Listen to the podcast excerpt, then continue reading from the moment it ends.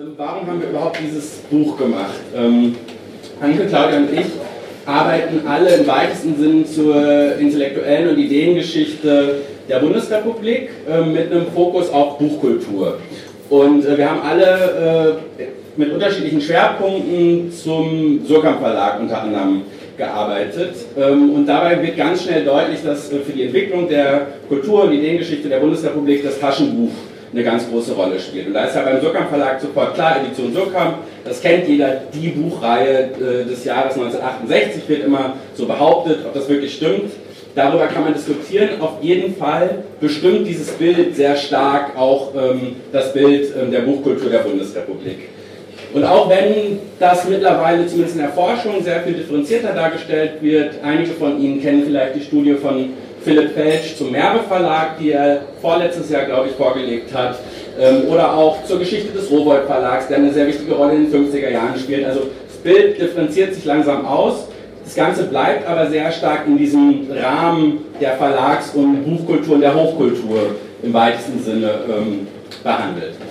Und als wir sozusagen schon mitten in unseren Arbeiten waren, haben wir immer überlegt, was, was wäre denn mal ein anderes Beispiel, mit dem man sich auseinandersetzen könnte? Womit könnte man denn vielleicht andere Dimensionen äh, dieser Kulturgeschichte ausleuchten? Und dabei kamen wir irgendwann auf die Mao-Bibel. Die Mao-Bibel ist nämlich gleichzeitig, und darin ist sie, glaube ich, anders als zum Beispiel die Edition Surkamp, sie ist gleichzeitig für die 60er, 70er Jahre absolut omnipräsent, ein omnipräsentes Objekt auf Bildern, ähm, kennt man sie. Ähm, sie ist wahrscheinlich als Bild auch präsenter als als Buch, ähm, aber sie ist jetzt vollkommen abwesend. Also eigentlich gibt es die, ich meine, der Verlag Neuer Weg, der MLPD-Verlag, bringt dieses Buch weiter raus in einer nicht so schönen geklebten Fassung, ähm, aber eigentlich gibt es dieses Buch nur noch antiquarisch, es ist quasi verschwunden. Und in dieser Weise verkörpert es, glaube ich, ähm, die Extremform von bestimmten Entwicklungstendenzen, die das Buch in den 60er Jahren hatte. Nämlich eine extreme Vermassung, wie sie auch das Taschenbuch auszeichnet, diese absolut einheitliche Form, die ja zentral ähm, in, der in, der Volksrepublik China vor allem hergestellt wurde, äh, worden und dann äh, verschickt worden in die ganze Welt in hunderten Millionen von Exemplaren. Ähm, ist auch zentral übrigens übersetzt worden in der Volksrepublik und unterscheidet sich darin eben auch von sowas, was man gemeinhin graue Literatur ähm, nennt, also Raubdrucke und so weiter. Und deswegen hat uns dieses Buch irgendwie sehr interessiert und wir haben angefangen, uns damit auseinanderzusetzen und hatten die Hoffnung, und ich glaube, das Buch bestätigt das so ein bisschen, dass darüber nochmal andere Blicke, andere Perspektiven auch auf die Kultur der Bundesrepublik möglich werden. Dementsprechend ähm, gibt es in diesem Buch zum Beispiel einen Beitrag ähm, ein Interview mit dem Buchgestalter Friedrich Forstmann. Friedrich Forstmann, vielleicht einigen bekannt als der Neugestalter der evangelischen Bibel, ähm, ist ein extrem konservativer Buchgestalter, aber wahrscheinlich der berühmteste Buchgestalter Deutschlands zurzeit. Genau, und mit dem haben wir uns dann eben auch darüber unterhalten, was zeichnet die Mauerbibel aus. Genau, so viel dazu vielleicht. Ganz ähnlich ist mein Eindruck, verhält es sich aber mit der Mao-Bibel und vielleicht auch dem Maoismus, wobei das wäre dann zu diskutieren, da gibt es durch, durch, durchaus Unterschiede, das kann man nicht einfach in eins setzen. Ähm, verhält es sich vielleicht mit der politischen Geschichte der Mao-Bibel und des Maoismus ähm, in Deutschland. Mao war mal eine zentrale politische Referenz, ob das jetzt ironisch oder ernst gemeint war und so weiter, das kann man dann alles auseinandernehmen, ist aber anders als in Asien und Lateinamerika, wo es durchaus aktive, sich auf Mao beziehende politische Bewegungen, Guerilla-Gruppen, äh, sogar Regierungen teilweise gibt, ähm, bis, ist eigentlich bis auf wenige Ausnahmen, die auch vielleicht interessant sind, gänzlich verschwunden eigentlich aus so dem Raum äh, des Politischen. Es gibt höchstens noch so einen ironischen Bezug, also wenn etwa die Antilopen-Gang, wie eine Hip-Hop-Gruppe sich irgendwie auf Mao bezieht mit einem Zitat, so fast als wäre es peinlich, irgendwie Mao als Referenz ranzuziehen. Also der Maoismus ist so ein bisschen das Schmuddelkind ähm, der politischen Geschichte äh, Westdeutschlands, zumindest der, der linken ähm, Geschichte. Ähm, und dadurch ist dann auch das Narrativ, in dem man über Mao und den Maoismus, auch über die Mao-Bibel spricht, eigentlich klar und ziemlich eindeutig. Also für China gilt dann irgendwie, Mao ist zwar der Sieger im Bürgerkrieg, ähm, aber eigentlich ist er ein, ein Verbrecher äh, mit dem großen Sprung nach vorne, also der Industrialisierungskampagne ähm, hatte eine der größten Hungersnöte, wahrscheinlich die größte Hungersnot in der Geschichte der Menschheit ausgelöst ähm, und mit der Kulturrevolution eigentlich ein diktatorisches äh, System vollends durchgesetzt.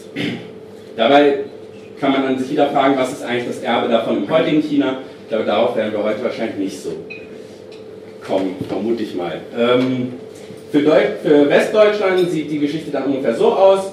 Mao als Bild, als Figur ähm, ist Teil der subversiven Momente der Studentenbewegung. Also wenn etwa die Kommune 1 mit Mao-Plakaten auf Demonstrationen geht oder sich als Rote Garden verkleidet.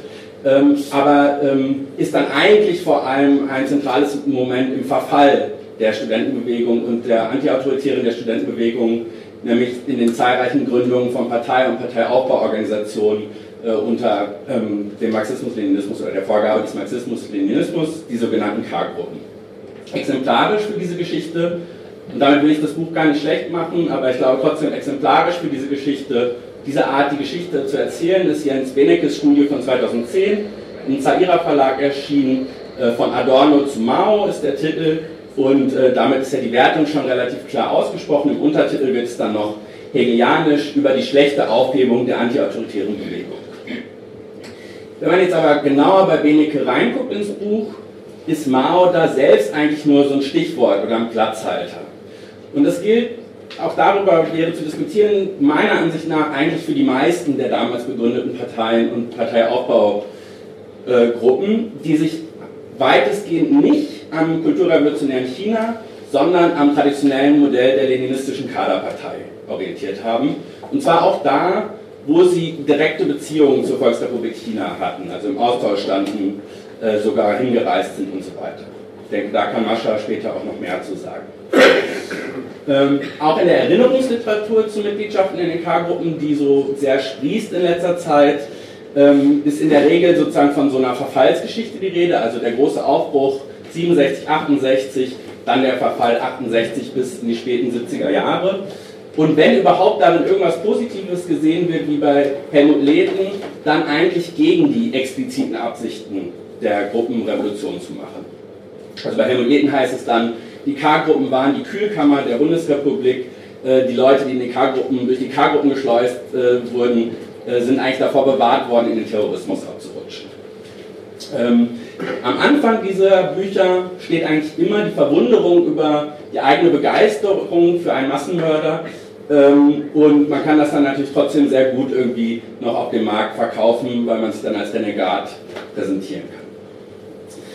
Wenn ich mich richtig erinnere, verweist aber schon Benecke, ich habe die Studie leider heute nicht mehr gefunden, um nochmal nachzugucken, darauf, dass eigentlich so die Entwicklung auf dem Trikont also sozusagen in den kolonisierten und in Befreiung begriffenen äh, Erdteilen äh, eine zentrale Inspiration für die Studentenbewegung ab 67, 66, 67 war. Und da ist natürlich Mao ein zentraler, äh, auch theoretisch ein zentraler Punkt, denn mit Mao ist eigentlich sozusagen die zumindest partielle Abkehr vom sowjetischen Entwicklungsmodell verbunden und auch eine zumindest teilweise Abkehr von der Zentralität des Industrieproletariats als Träger der Revolution. Ne, dann gibt es sozusagen die Idee, was ist eigentlich mit den Bauern und so weiter. Und das ist, glaube ich, dieser Bezug ist, glaube ich, nicht nur Projektion gewesen, sondern auch deshalb hat er eine zentrale Rolle gespielt, weil sowohl die Sowjetunion und die DDR als auch die Sozialdemokratie keine gangbaren Wege mehr anboten, wie man eine gesellschaftliche Umgestaltung gestalten kann. Ähm, für Frankreich ist das mittlerweile sehr viel genauer untersucht. Es liegt aber vielleicht auch daran, dass der Einfluss des Maoismus in Frankreich sehr viel früher eine zentrale Rolle einnimmt und angesichts der größten kommunistischen Partei Westeuropas äh, und den Kämpfen, die sich daran entfalteten, wie sich diese kommunistische Partei 67, 68, aber schon im Algerienkrieg früher ähm, verhalten hat, ähm, eine zentrale Rolle gespielt hat. Trotzdem lohnt sich, denke ich, vielleicht auch im Sinne linker Selbstkritik, so eine genauere Betrachtung auch für Deutschland, für Westdeutschland. Und zum Glück gibt es mittlerweile auch hier einige aufschlussreiche Studien und es sind viele Arbeiten ähm, gerade im Entstehen, die sowohl die Situation in China zur Zeit der Kulturrevolution als auch in Deutschland von 65, 66 bis Ende der 70er Jahre genauer ähm, betrachten. Und äh, da ist tatsächlich, sei nochmal verwiesen auf den Büchertisch ähm, von äh, dem Buchland Schwankende Weltkugel, wo eigentlich die wichtigsten Arbeiten alle ausliegen, die so in letzter Zeit ähm, erschienen sind. In unserem Buch, ähm, um nur zwei Beispiele rauszugreifen, gibt es auch ähm, solche Ansätze, würde ich sagen, zu einer neuen bis differenzierteren Geschichtsschreibung der politischen Geschichte des Maoismus in Westdeutschland. Das wäre zum einen der Beitrag von Benedikt Sepp. Ähm, Benedikt Sepp untersucht in seiner Dissertation die Praxis des Sozialistischen Deutschen Studentenbunds anhand von Protokollen, Aufzeichnungen ähm, und so weiter, Regelwerken und so. Und in diesem Buch hat er sich ähm, den Umgang mit der Mao-Bibel, also mit dem Objekt der Mao-Bibel in der Studierendenbewegung, aber auch in den K-Gruppen und schließlich in den ähm, Gruppen des bewaffneten Kampfs, insbesondere der Roten Armee-Fraktion, angeguckt. Ein anderes Beispiel wäre der Beitrag von Jost Philipp Klenner, der ähm, die Mao-Lektüren des vielleicht wichtigsten deutschen Geschichtstheoretikers äh, Reinhard Koselleck untersucht hat. In dessen äh, Privatbibliothek hat man nämlich nach seinem Tod eine fleißig angestrichene äh, Mao-Bibel entdeckt. Und natürlich, äh, das sollten wir hier nicht vergessen, äh, dazu gehört auch der Beitrag äh, unserer heutigen Referentin, Mascha Jacobi, ähm, die ich jetzt deswegen kurz vorstellen kann. Äh, Mascha Jacobi hat äh, Sinologie und Politikwissenschaften in Hamburg und Shanghai studiert und promoviert derzeit an der Universität Hamburg im Doktorandenkolleg China in Europa, Europa in China, das gemeinsam mit der Fundan University, auch in Shanghai ist die, ne, ähm, ausgerichtet wird. Sie arbeitet außerdem als Schreibtrainerin, kann man das so nennen, oder genau, ja, Schreibberaterin äh, an der Universität. Und äh, das merkt man ihrem Beitrag auch an, der nämlich extrem gut geschrieben ist und sehr viel Spaß bei der Lektüre bereitet.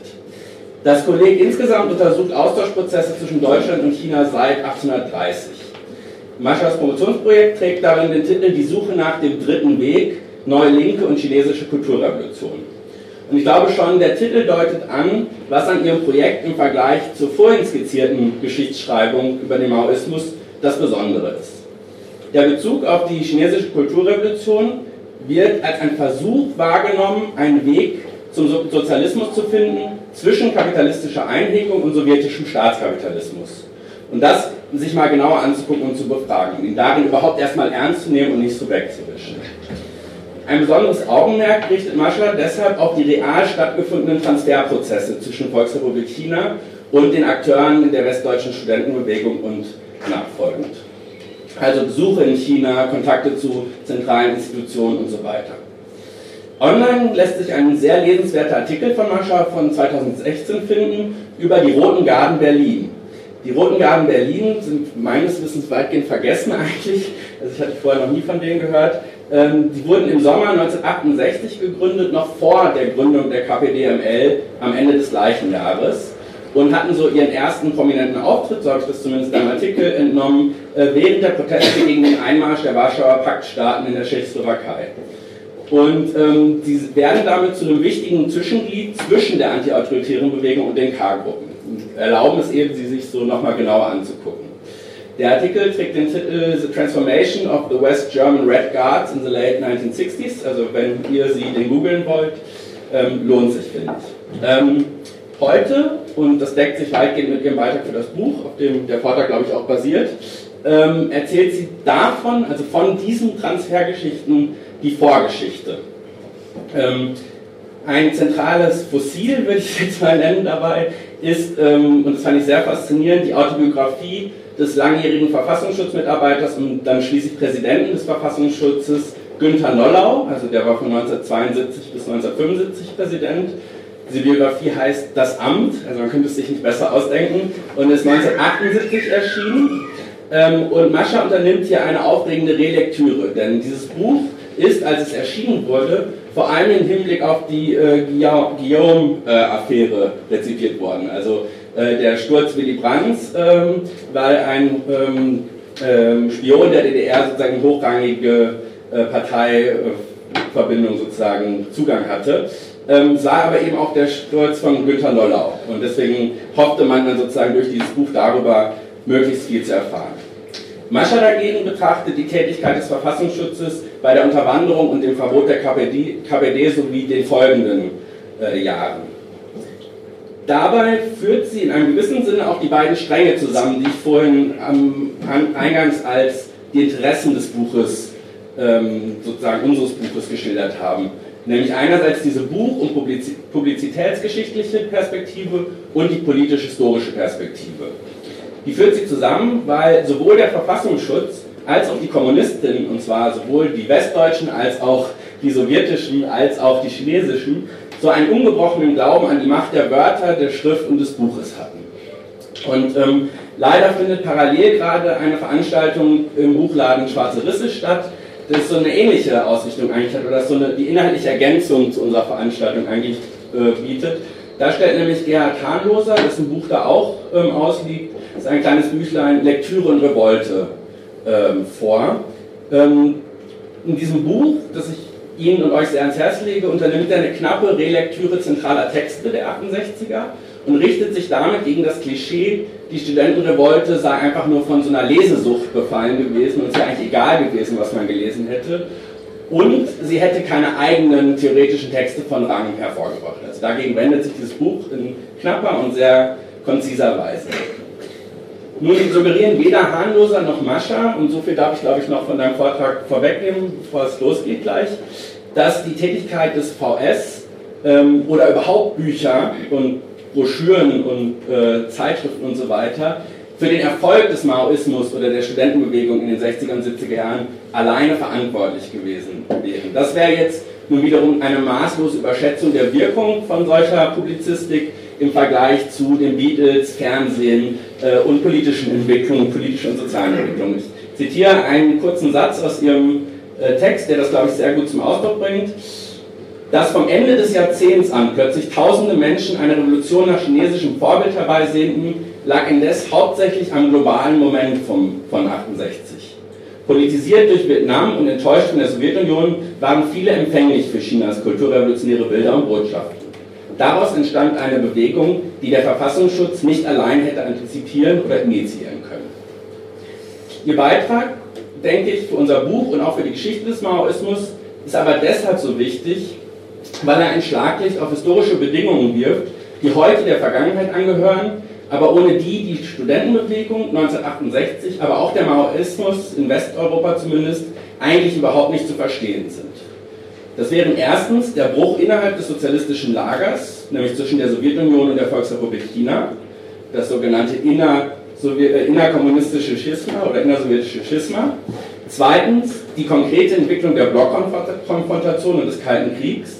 Und drittens damit zusammenhängt der Antikommunismus der Adenauer-Ära, aber auch in den USA und in anderen westlichen Ländern, der glücklicherweise jetzt mehr in, Auf in die Aufmerksamkeit der historischen Forschung gerät. Also zum Beispiel hat Dominik Riegel in letzter Zeit einige wichtige Studien dazu vorgelegt und auch die Geofix-Initiative hier in Berlin hat kürzlich dazu eine Veranstaltungsreihe organisiert. Genau, im Anschluss können wir über all diese Umstände und den Maoismus diskutieren. Jetzt erstmal freue ich mich auf deinen Vortrag.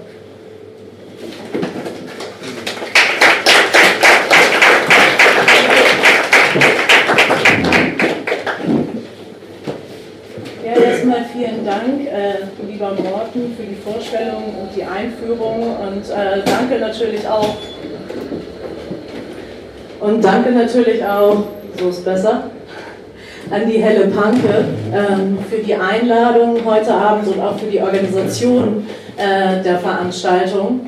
Ähm, insbesondere an Birgit und Wendler ähm, für die Hilfe und Unterstützung.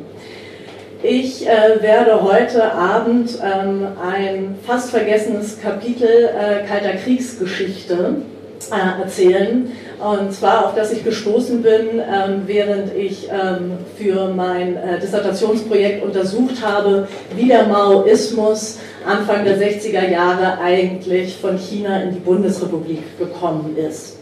Und zwar, äh, Morten nannte es schon, dass der Verfassungsschutz Anfang der 60er Jahre chinesische Propagandamaterialien ähm, hierzulande verbreitet hat, um die sowjetkommunistische Bewegung zu schwächen. Und damit hat der Verfassungsschutz Pionierarbeit ähm, bei der Verbreitung des Maoismus in Westdeutschland in der linken Szene geleistet. Und zwar schon vor, also bevor die chinesische Kulturrevolution 66 ausbrach und dann ein Jahr später die westdeutsche Studentenbewegung. Und äh, davon wird mein Vortrag also heute im Kern handeln. Und ich werde einleiten, kurz die Entwicklung der westdeutschen maoistischen Bewegung in den 60ern und 70ern skizzieren und erklären, inwiefern die Verwicklung des Verfassungsschutzes neues Licht auf das äh, Forschungsfeld wirft. Und dann komme ich zum Hintergrund des Themas, nämlich wie es überhaupt dazu kommen konnte, dass der Verfassungsschutz den chinesischen Sozialismus gegen den sowjetischen ausspielte, nämlich zum sino-sowjetischen Bruch oder sino-sowjetischen Schisma äh, wie Morten eben es genannt hat. Ähm, Anfang der 60er Jahre begannen sich diese beiden Staaten nämlich öffentlich darüber zu streiten, wer den richtigen Weg zum Kommunismus kenne, wer das Zentrum der kommunistischen Weltbewegung sei und wem sich dementsprechend auch Kommunisten weltweit anschließen sollten. Und im Fokus des Vortrags geht es dann darum, wie der Verfassungsschutz diesen sino-sowjetischen Streit instrumentalisierte, um den Feind im Kalten Krieg zu bekämpfen, nämlich die Kommunistische Partei der Sowjetunion und deren ost- und westdeutsche Bruderparteien, die SED und allen voran die KPD, die in Westdeutschland seit 1956 im Untergrund arbeiten musste. Und ich äh, beleuchte hauptsächlich die Methoden, mit denen der Verfassungsschutz erst die KPD unterwanderte und sich dann in den propagandistischen Schlagabtausch zwischen China und der Sowjetunion einmischte, um die KPD zu schwächen eben. Zumindest berichte ich von den Methoden, die heute bekannt sind, beziehungsweise die mir bekannt sind zu, zu diesem Zeitpunkt. Und danach zeige ich, äh, dass die Bundesrepublik eben kein Einzelfall war, ähm, dass westliche Geheimdienste wie zum Beispiel der FBI oder der niederländische BVD den Maoismus damals gezielt nutzten, um die Sowjetunion und ihre Bruderparteien im Kalten Krieg zu bekämpfen. Und vor der Diskussion beantworte ich dann noch zuletzt die Frage, zumindest versuche ich das in Ansätzen zu tun, das können wir ja dann auch noch in die Diskussion weiterführen, welche Wirkung diese Form von Kommunismusbekämpfung gehabt haben könnte.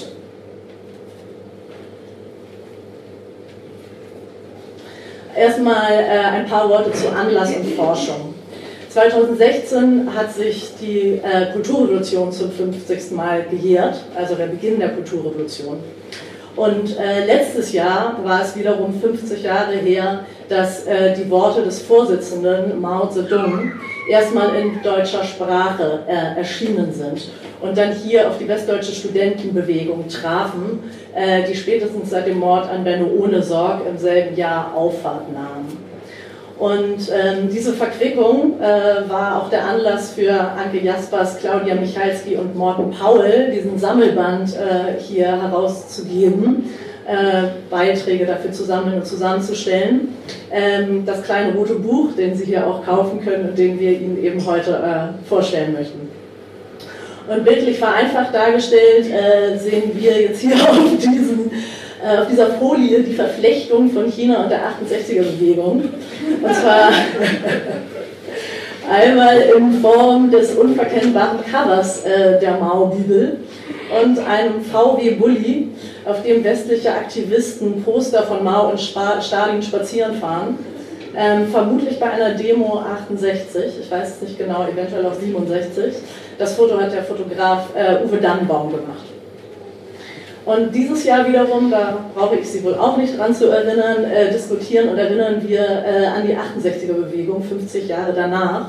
Es gibt also viele gute Anlässe für mich und für Morten und für die Helle Panke, sich mit der Frage zu beschäftigen, wie der Maoismus eigentlich nach Westdeutschland kam und welche Wirkung er hier dann auch entfaltete. In den letzten 10 bis 20 Jahren haben einige Wissenschaftler überblicksartig dargestellt, wie die chinesische Kulturrevolution und die westdeutsche 68er-Bewegung zusammenhingen. Und ähm, die besten Beiträge meiner Meinung nach haben in letzter Zeit Felix Wemheuer, Sebastian Gehrig und Quince Lebodien geliefert. Und ähm, sie schreiben, was vielen von Ihnen auch sicherlich schon bekannt ist, dass eben viele westdeutsche Aktivisten durch den Vietnamkrieg politisiert worden waren und äh, sie waren von der Entwicklung des sowjetischen Staatssozialismus enttäuscht. Und äh, durch die deutsche Teilung waren sie eben auch direkt mit den Grenzen des Kalten Kriegs konfrontiert und suchten nach einer radikalen politischen Alternative. Die waren also empfänglich für die Bilder und Botschaften, die äh, China sandte und insbesondere die Mao-Bibel machte dann ab 67 äh, die Kulturrevolution für die 68er Bewegung greifbar. Äh, ein Teil der neuen Linken wollte von China lernen, die Revolution zu machen. Sie sahen im Maoismus ähm, eine reine Form des Sozialismus. Ähm, er erschien ihnen zusammengefasst revolutionär, jung, solidarisch und nach außen friedlich zu sein. Und die Gewalt während der Kulturrevolution war damals nur ansatzweise bekannt. Ähm, viele taten sie als Erfindung äh, einer bürgerlichen äh, antikommunistischen Presse ab und ähm, viele billigten sie auch oder beides. Ähm, um es mit Mao zu sagen, äh, eine Revolution ist kein Gastmahl, kein Aufsatzschreiben, kein Bildermalen oder kein Deckchen sticken. Das ist eines äh, seiner bekanntesten Zitate, das äh, sicherlich viele von Ihnen kennen. Und es ist selbstverständlich in der Mao-Bibel zu finden, ähm, wo es aus seinem Kontext gerissen wurde. Es stammt ursprünglich aus dem Untersuchungsbericht über die Bauernbewegung in Hunan 1927. Und Mao legitimierte mit diesem Zitat in dem Bericht die Methoden, mit denen zuvor unterdrückte Bauern sich an ihren Grundherren, den Tuhau, rächten. Und das waren un unter anderem, dass ähm, die äh, Bauern die Töchter und Frauen äh, der Grundherren sexuell missbrauchten und den Grundherren beim geringsten Anlass einen hohen Papierhut aufsetzten, mit dem sie sie durchs Dorf führten, um eine Terroratmosphäre zu schaffen. Ähm, so nannte es Mao. Und Rote Garden in Peking entdeckten im Sommer 1966 unter anderem diese Rachemethoden, diese Vergeltungsmethoden wieder, ähm, mit denen sie dann auch vermeintliche Revisionisten bestraften, vorführten und folterten.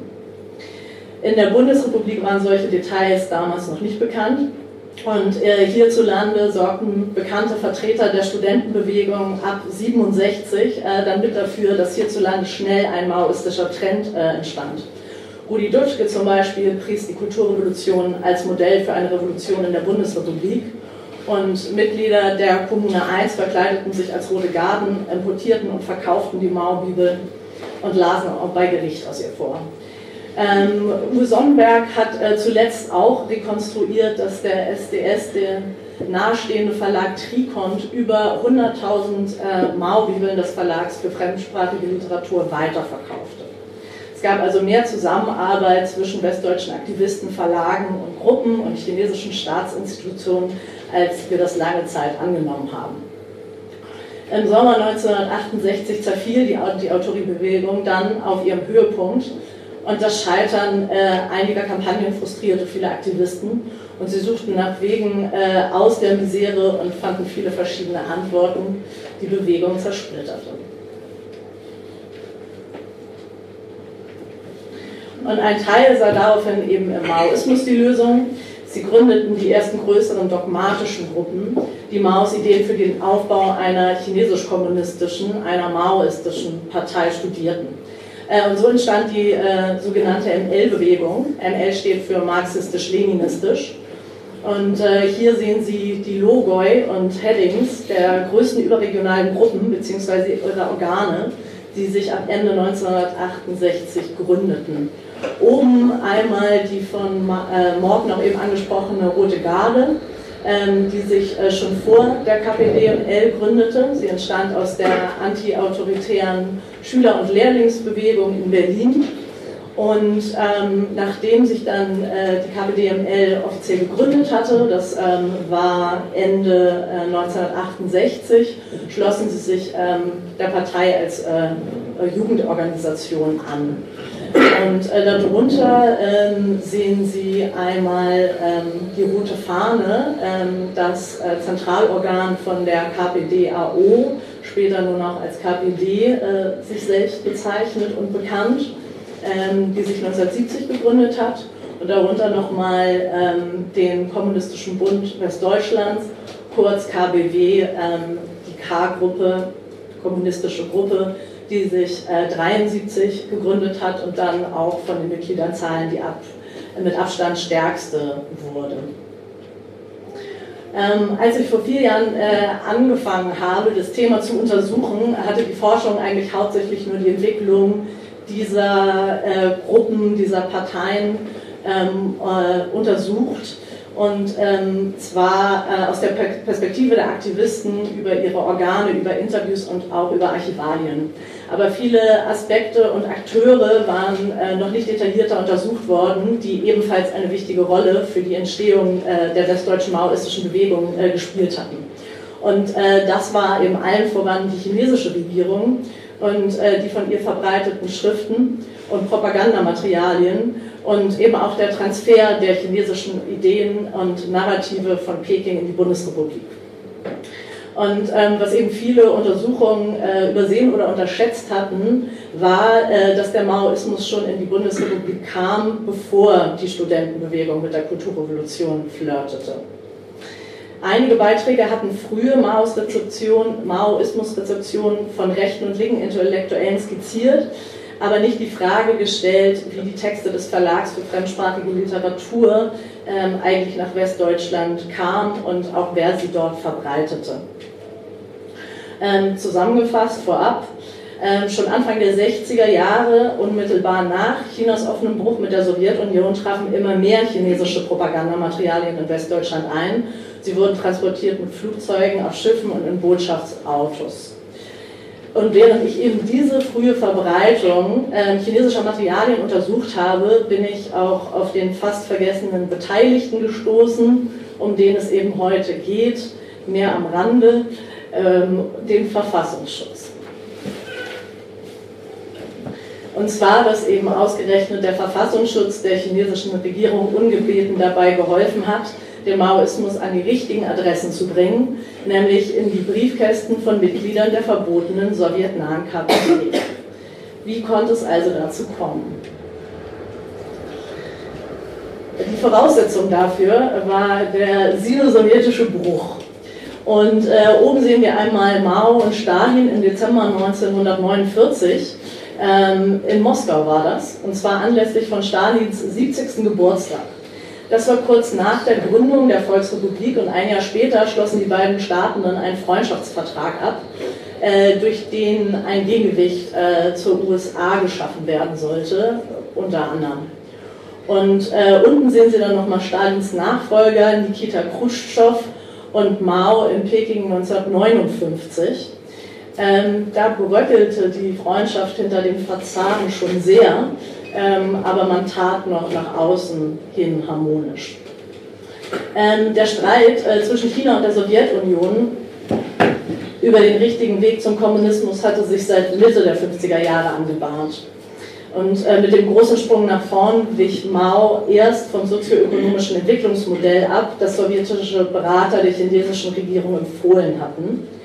Und 1956 erschütterte Khrushchevs berühmte Geheimrede dann die kommunistische Weltbewegung. Nach dem Tod von Stalin äh, kritisierte Khrushchev nämlich in dieser Rede auf dem 20. Parteitag der KPDSU seinen Vorgänger und den Personenkult äh, des Stalinismus. Und er tat dies unter anderem, um Reformen einzuleiten. Äh, dazu gehörte einmal äh, die friedliche Koexistenz mit den Vereinigten Staaten. Und äh, Mao auf der anderen Seite war äh, mit dieser Entwicklung überhaupt nicht einverstanden, ähm, weder mit der Entstalinisierung ähm, und noch mit der Annäherung an den Westen. Ähm, er befürchtete nämlich, dass die Kritik am Personenkult Stalins auf ihn überspringen könne und ähm, er befürchtete auch, dass äh, die kommunistische Bewegung destabilisiert werden würde, äh, womit er auch recht behielt.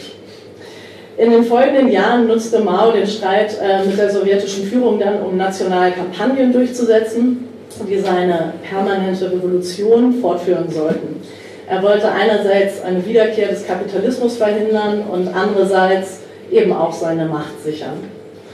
Ähm, Anfang der 60er Jahre bezeichnete die chinesische Führung die KPDSU öffentlich als revisionistische Partei weil sie eben die Weltrevolution aufgegeben hatte und sich hätte und sich mit dem Westen arrangiert habe. Und im Zuge der Kulturrevolution warf Mao der Sowjetunion schließlich vor, sozialimperialistisch zu sein. Wie die USA, nur unter dem Deckmantel des Sozialismus, setzte sie ihre Macht mit militärischer Gewalt durch. Und damit äh, durchbrach Mao die binäre Logik des Kalten Krieges, wie äh, Alexander C. Cook schreibt.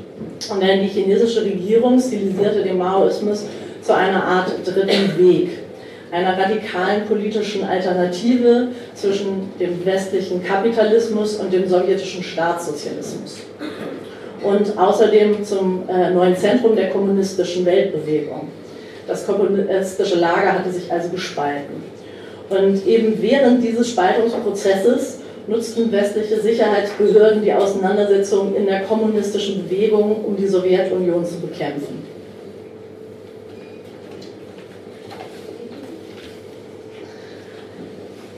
1978 äh, veröffentlichte der ehemalige Verfassungsschutzchef Günther Nollau sein Buch Das Amt.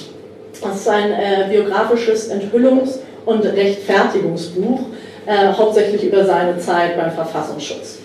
Nollau hatte schon kurz nach der Gründung der Bundesrepublik angefangen, beim Verfassungsschutz zu arbeiten und äh, hat es bis zum Präsidenten der Behörde geschafft. Und 1975 musste er dann wegen der Guillaume-Affäre abdanken. Äh, der gleichnamige Stasi-Spion hat es geschafft, sich ins Kanzleramt einzuschleichen und äh, auch noch als äh, persönlicher Referent von Willy Brandt.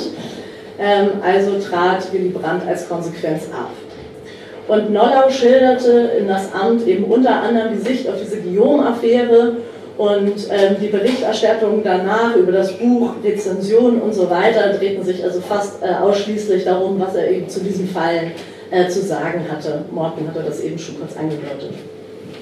Und dabei gingen eben die anderen brisanten Enthüllungen, äh, die in diesem Buch zu finden sind, äh, fast vollständig unter. Nollau schilderte nämlich, mit welchen Methoden seine Behörde die SED und deren Bruderpartei in Westdeutschland, die KPD, bekämpft hatte.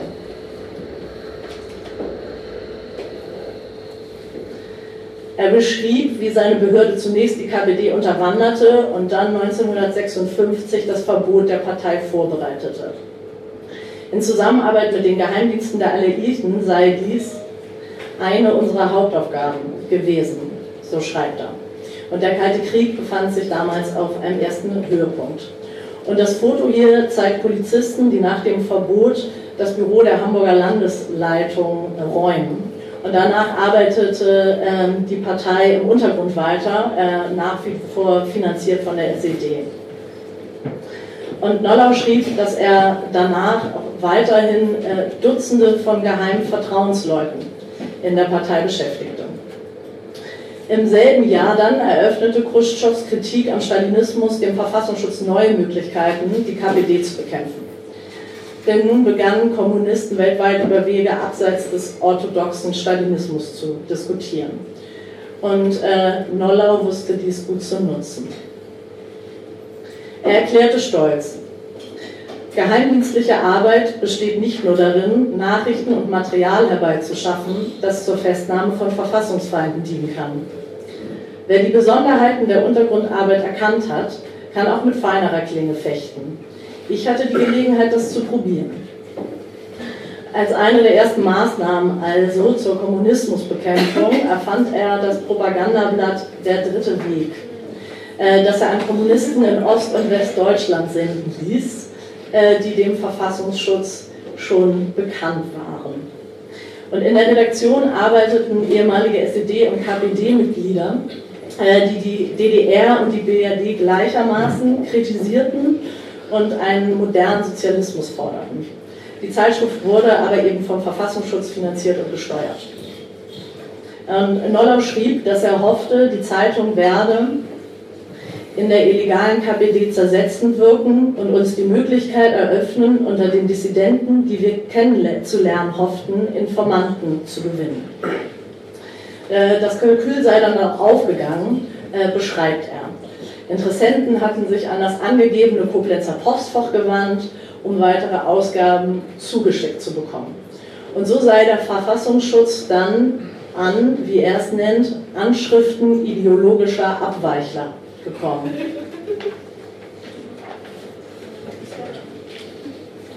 Mit dieser falschen kommunistischen Zeitung schaltete sich der Nachrichtendienst also in die Auseinandersetzung in der kommunistischen Bewegung ein. Und andere Medien, allen voran der Spiegel, trugen die Informationen weiter. Der Spiegel scheint zu dieser Zeit viele gute Informanten gehabt zu haben. Äh, verschiedene Zeitzeugen haben mir immer wieder berichtet, dass die Spiegelberichterstattung über die Bewegung damals häufig den Kern traf. Laut eines Spiegelartikels 1959 also äh, zeigte der dritte Weg in der DDR schnell Wirkung. Das Magazin berichtete, dass Walter Ulbricht im Juni 1959 Intellektuelle ermahnt habe, sich nicht auf die Suche nach einem dritten Weg zu machen. Er soll also gesagt haben, was bedeutet diese Konzeption des sogenannten dritten Weges? Sie bedeutet den Versuch, den Realitäten des Lebens auszuweichen, dem gesetzmäßigen Kampf zwischen dem Neuen und dem Alten, zwischen dem Fortschritt und der Reaktion auszuweichen, um gewissermaßen zwischen den Fronten, ohne Kampf und Konflikt, zum Ziele zu gelangen. Zwischen den Fronten kann man nur sein Leben einbüßen. Und äh, der Spiegel war nun überzeugt, dass die DDR-Regierung auf die gleichnamige Publikation reagierte. Er schreibt, wie ernst aber Ulbricht gerade diese marxistischen Puristen nimmt, geht aus einer Tatsache hervor, die dem Gros der DDR-Funktionäre bis heute gar nicht bekannt ist. Ausgerechnet einer Zeitschrift solcher Idealkommunisten, einem obskuren, seit Mai dieses Jahres in Koblenz erscheinenden Blättchen, widerfuhr die Ehre, für die größte ideologische Abwehrkampagne in der Geschichte der SED den Titel liefern zu dürfen. Nollau äh, hatte dazu natürlich auch was zu sagen. Er kommentierte in seinem Buch Trocken, wir waren dankbar für die kostenlose Reklame, die der Spiegel für unser in der Tat obskures Blättchen machte. 1961 sei ihnen dann aber die Stasi auf die Schliche gekommen. Äh, sie hatten Spitzel in der Redaktion des Dritten Weges eingeschleust, die in die DDR berichteten, dass die Publikation eine Erfindung sei und äh, Nollau höchstpersönlich jede Zeile absegne.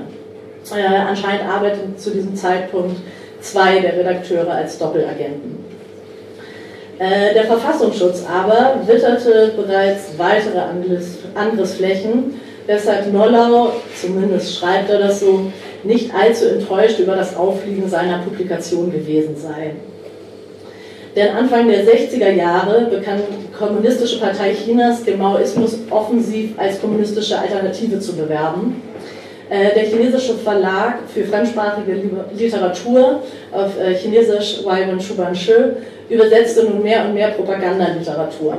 Äh, zum Beispiel politische Schriften Maos und Lin Biaos, diverse Zeitschriften, ähm, Beschlüsse des Zentralkomitees und so weiter.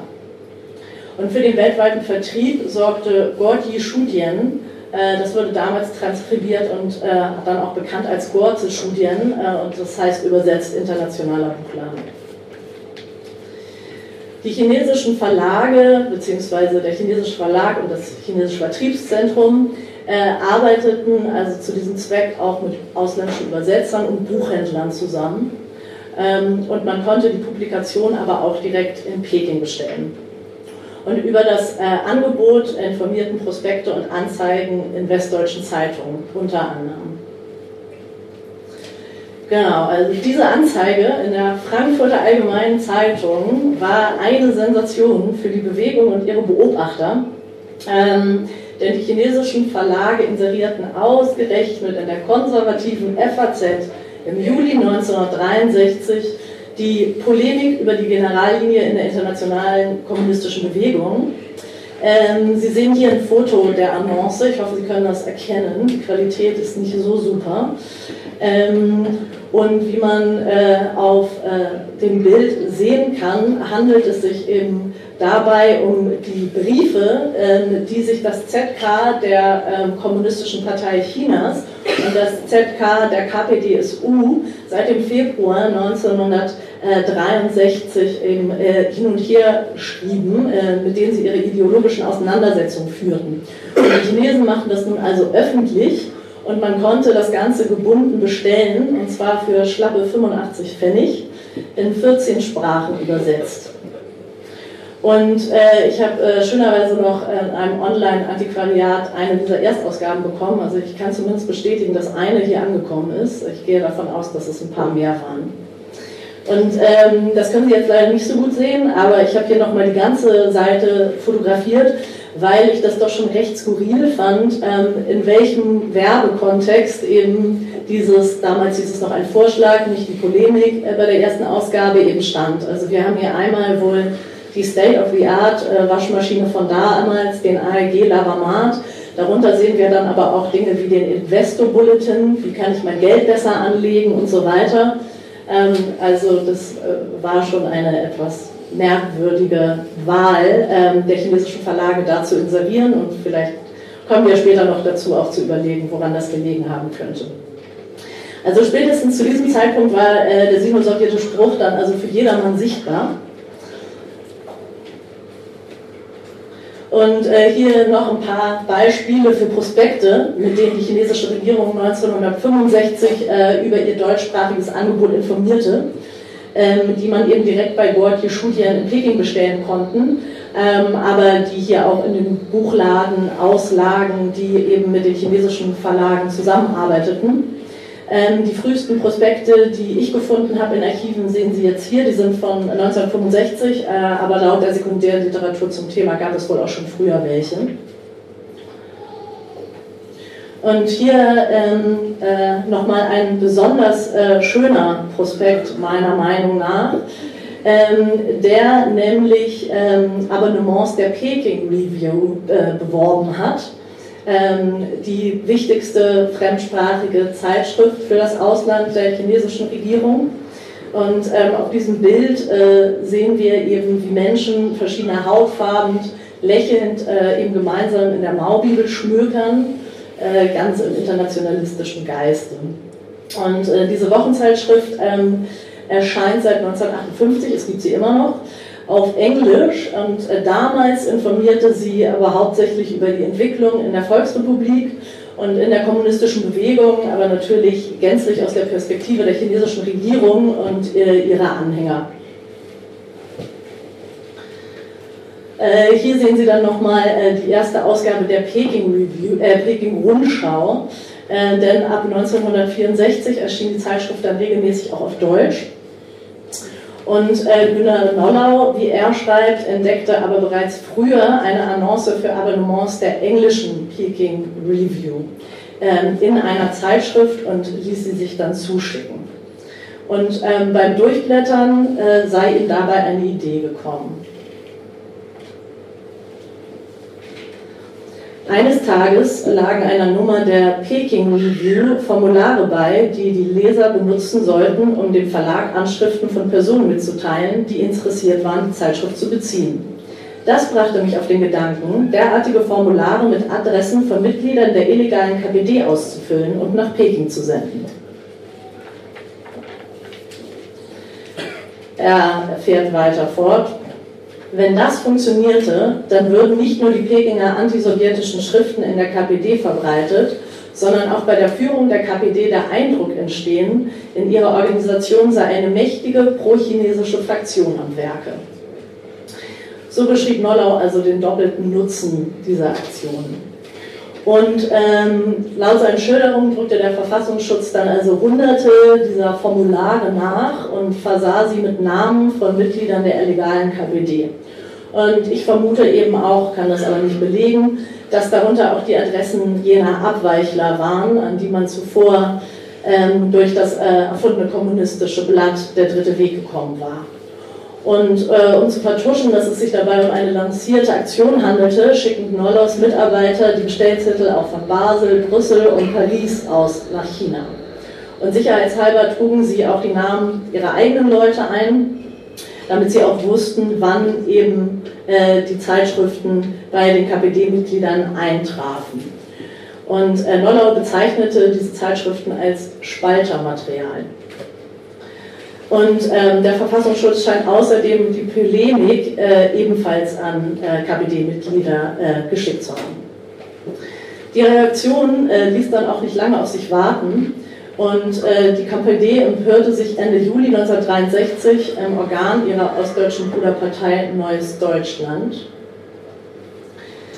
Verstehen die chinesischen Genossen so ihre Verpflichtung, die sie auf der gemeinsamen Beratung mit allen kommunistischen und Arbeiterparteien zusammen unterzeichnet haben, sich nicht in innere Angelegenheiten einer Bruderpartei einzumischen?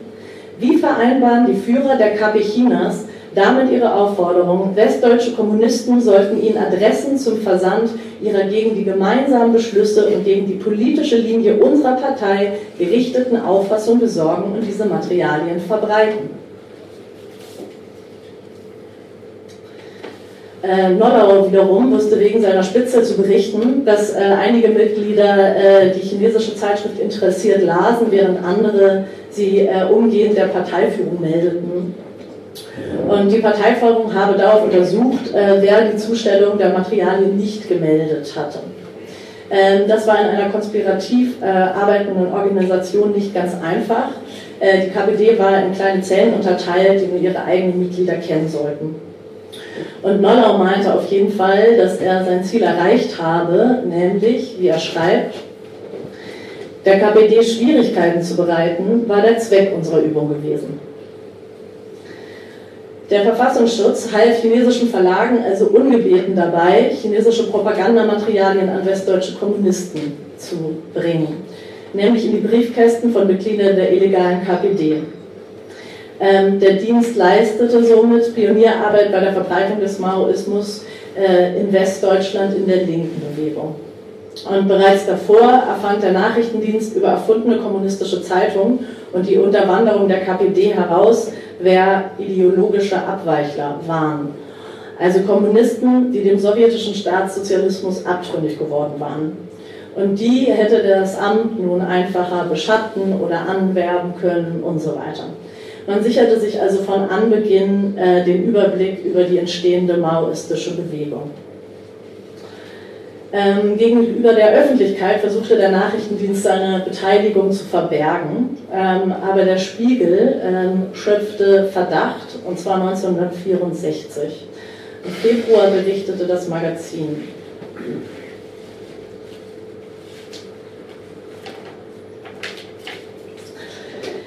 Pekings roter Mandarin Mao Zedong leistet dem bundesdeutschen Verfassungsschutz kostenlose Dienste. Zur Freude der Abwehrbeamten in Bund und Ländern setzt der chinesische Parteiführer die Zirkel der westdeutschen Untergrundkommunisten in permanente Verwirrung.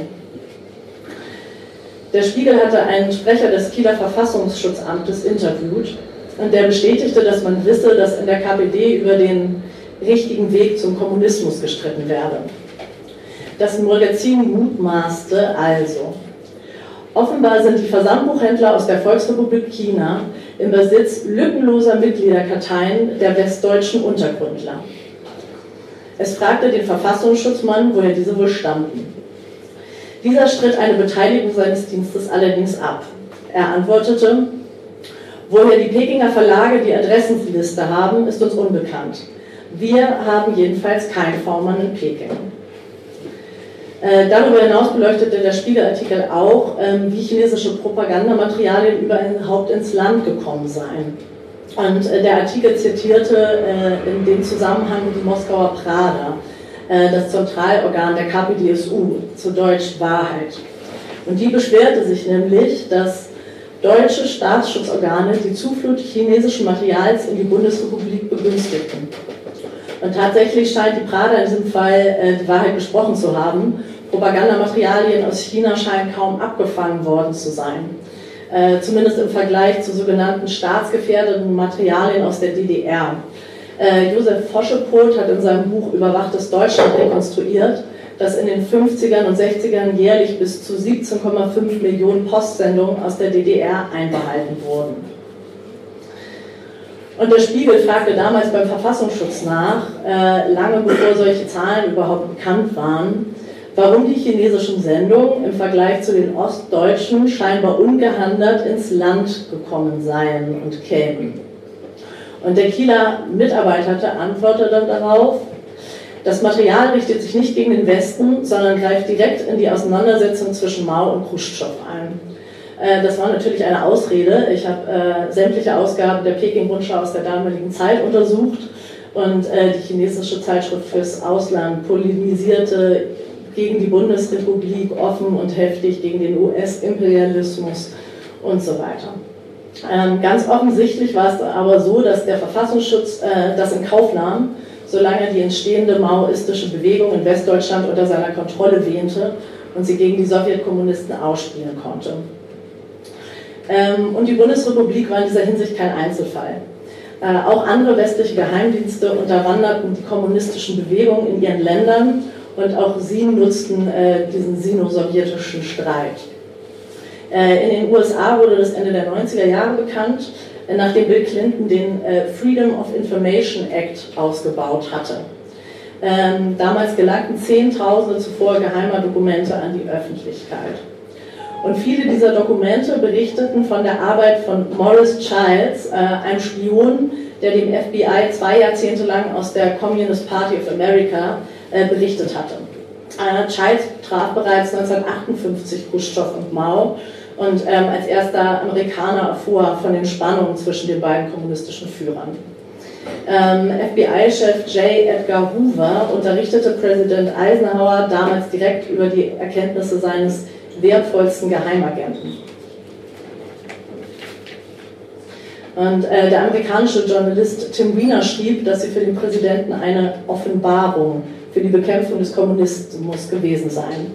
Äh, Wiener war einer der ersten, der die Akten für sein Buch äh, über die Geschichte des FBI auswertete.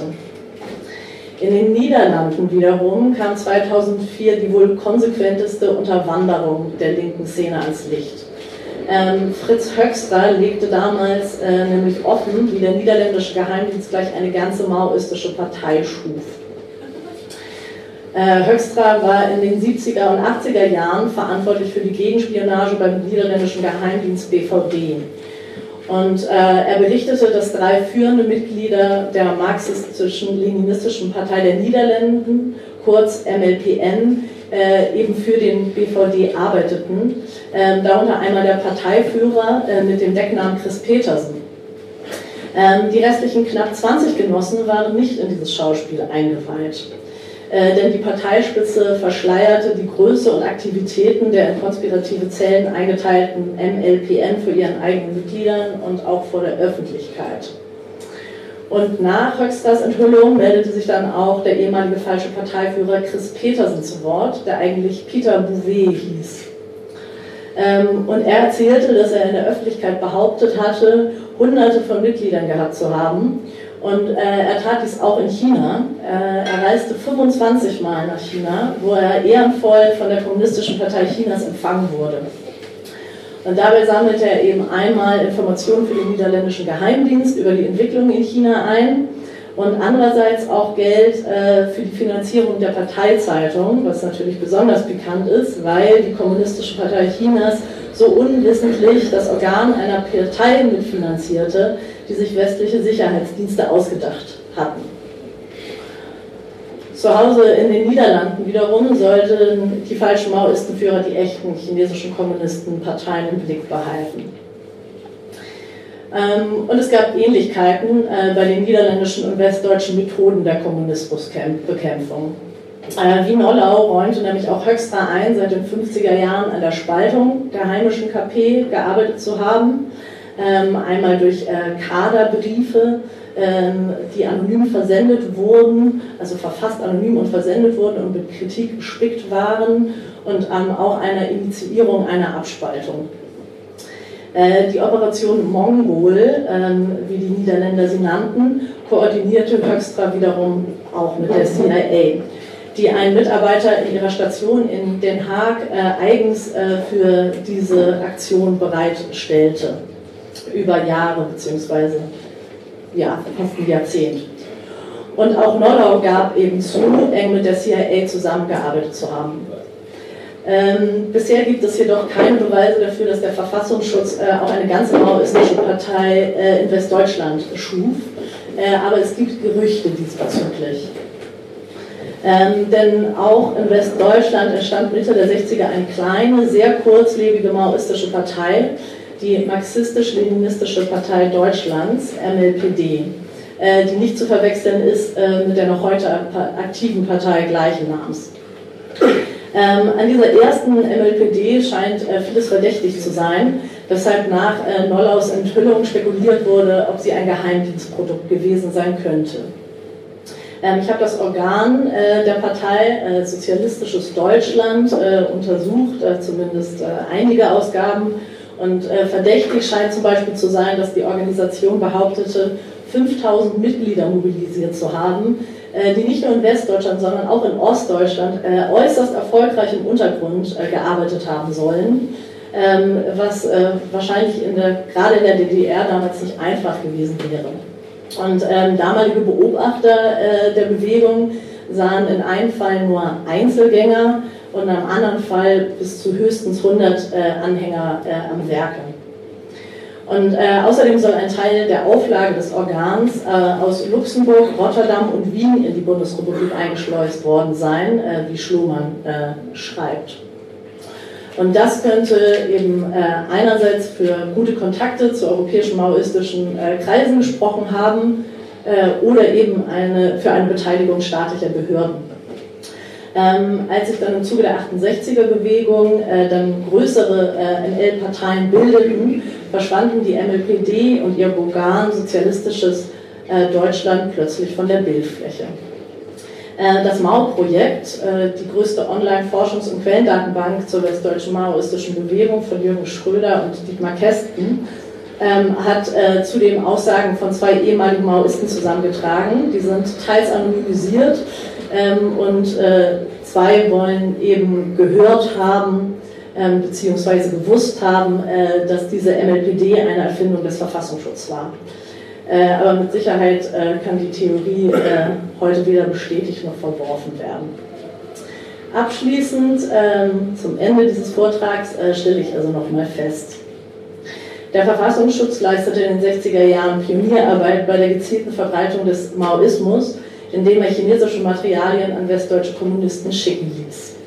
Er unterwanderte zudem altkommunistische Organisationen, beobachtete Abweichler und bat sie höchstwahrscheinlich auch an. Und das ist natürlich insbesondere brisant, äh, diese Wiederentwicklung äh, in Verbindung äh, mit dem NSU-Komplex, wo sich der Nachrichtendienst eben vorwerfen lassen musste, mit seinen V-Leuten rechtsextremistische Gruppen gefördert zu haben. Ähm, nach meiner Einschätzung darf aber ähm, der Einfluss dieser Methoden auch nicht äh, überbewertet werden.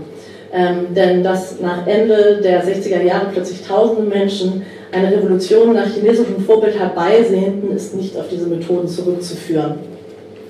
Äh, das lag hauptsächlich eben am globalen Moment von 68. Aktivisten waren politisiert, politisiert durch den Vietnamkrieg und sie waren enttäuscht von der Entwicklung der Sowjetunion. Und deshalb bildeten sich weltweit Protest- und Befreiungsbewegungen. Unterbewertet nach meinen Untersuchungen sind in diesem Zusammenhang aber eben die Bilder und Botschaften, die China sandte, ohne die es die maoistische Bewegung in dieser Form nicht hätte geben können, trotz der anderen Einflüsse, auf die sich die Bewegung auch stützte und der anderen Kontexte, aus denen heraus die Bewegung eben entstand. Die ML-Bewegung aber hätte also der Verfassungsschutz nicht allein antizipieren oder initiieren können. Äh, die staatlichen Behörden entschlossen sich aber auch nicht dazu, den Strom maoistischer Schriften einzudämmen. Äh, mindestens 100 bis 200.000 Mao-Bibeln, ähm, ich gehe davon aus, dass es noch weitaus mehr waren, ähm, das sind die, die ich belegen kann, wurden allein von Peking äh, in die Bundesrepublik versandt, also die offizielle Ausgabe des Verlags für fremdsprachige Literatur. Und ein paar tausend davon kamen 1967 eben beim Berliner Kommunaden Rainer Langhans an, ähm, die die Kommunaden dann auf Bücherständen verkauften, um die Kommune 1 zu finanzieren.